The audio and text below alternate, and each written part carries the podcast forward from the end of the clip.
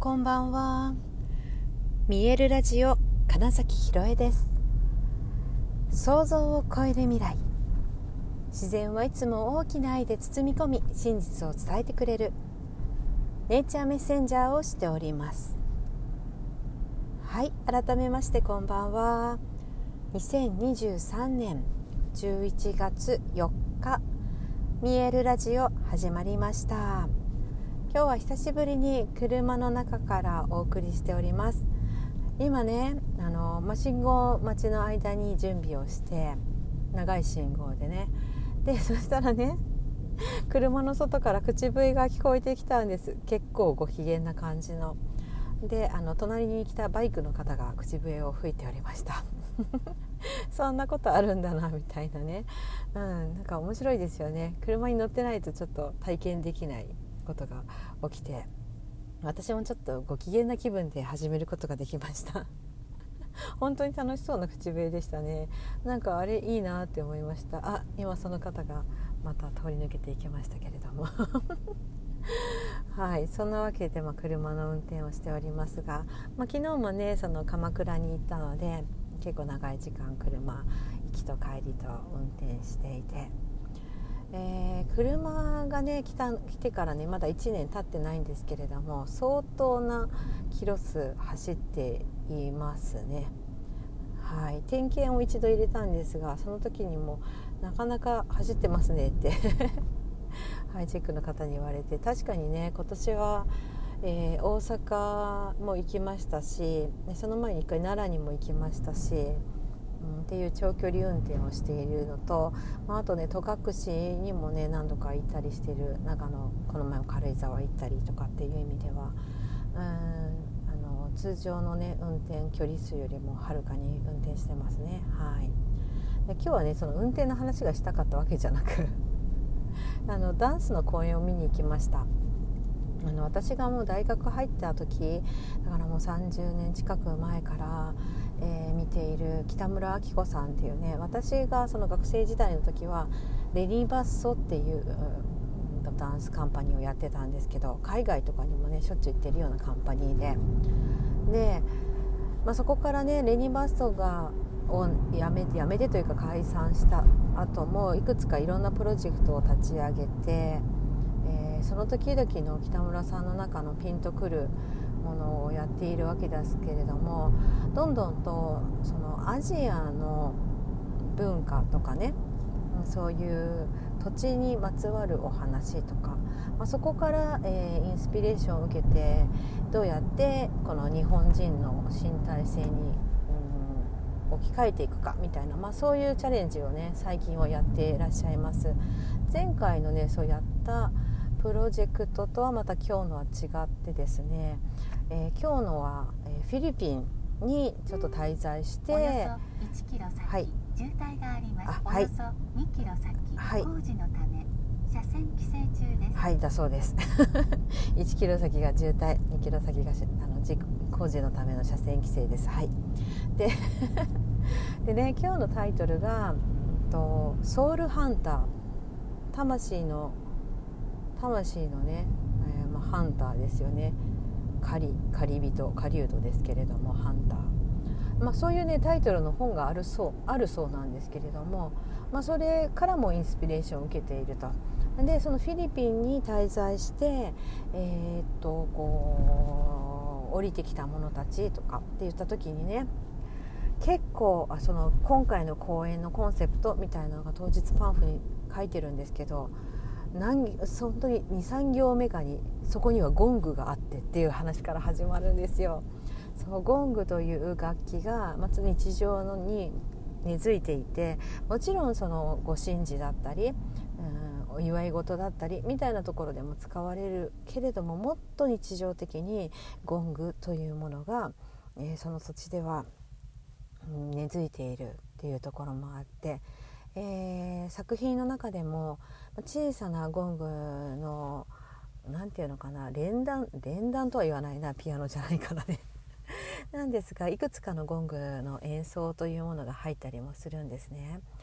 で、まあ、実際私今回はチケットね北村さんに頼んだんですけどその時にゴングの話で聞かせてくださいっていうお話をいただいていて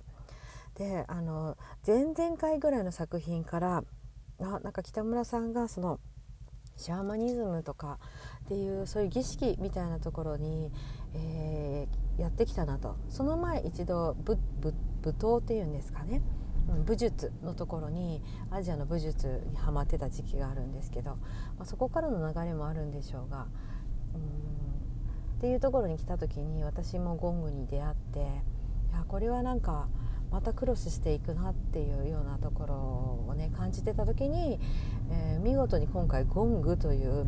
名記がされていたわけですよね。で、えー、私にとって、えー、本当にずっと好きでねうんあの作品も結構見ているその北村さんがゴングについてこう共鳴を始めたっていうのも面白かったのと、まあ、今日の話はねその本当にそのフィリピンに伝わる逸話というかね、まあ、物語伝説みたいなことのお話でとある狩人がハンターが森の中に入って鹿を追いかけていたら自分が鹿になってしまってそのまま森へ消えていって戻ってこなかったっていうような、まあ、簡単に言うとそんなお話なんですね。でそれに基づいて、えその話を聞いた時に北村さんがダンスしているとこういう感覚になることがあると。自分がダンスというものを捕まえに行っていて、え自然と自分が空っぽになるというかね、うん、っていう状態になる。とかあとそのうーんなんだろうなシャーマニズム的なことで言うと体が勝手に動くみたいな体験がすごくあると。って言ったの時に、まあ、今日ねポストトークでもそんな話してたんですがその辺も本当に私はうん、共鳴共感できる部分だなって思ったんですよね。私が6月のミエルの公演でやっていた私自身のムーブメントのシーンっていうのはまさに、えー、っともう体が先に動いてえー、それに任せるというかねう何かとつながってただただ体を動かしていくみたいなシーンを立ち上げているんですけどそれともすごいつながるなと思ったし実際うんなんか私の振り付けの時ってうんなんだろうな頭で考えて作るというよりは勝手に体が動いたところでそれに意味付けをしていくっていうことが多いんですよね。うん、でなんかダンスの源というかってそれだと思うんですよ。もう大地とつながったり他のものに感謝しているというお祭りとかでみんなが自然と、えー、そこに奏でられている音楽そして自然の中にいる音とか自然の動物たちとこうつながって勝手に体が動いていくっていうその感覚が本来のなんかダンスかなって私は勝手にね思っていますし、うん、私カカオセレモニーとかやるその瞑想みたいな時に結構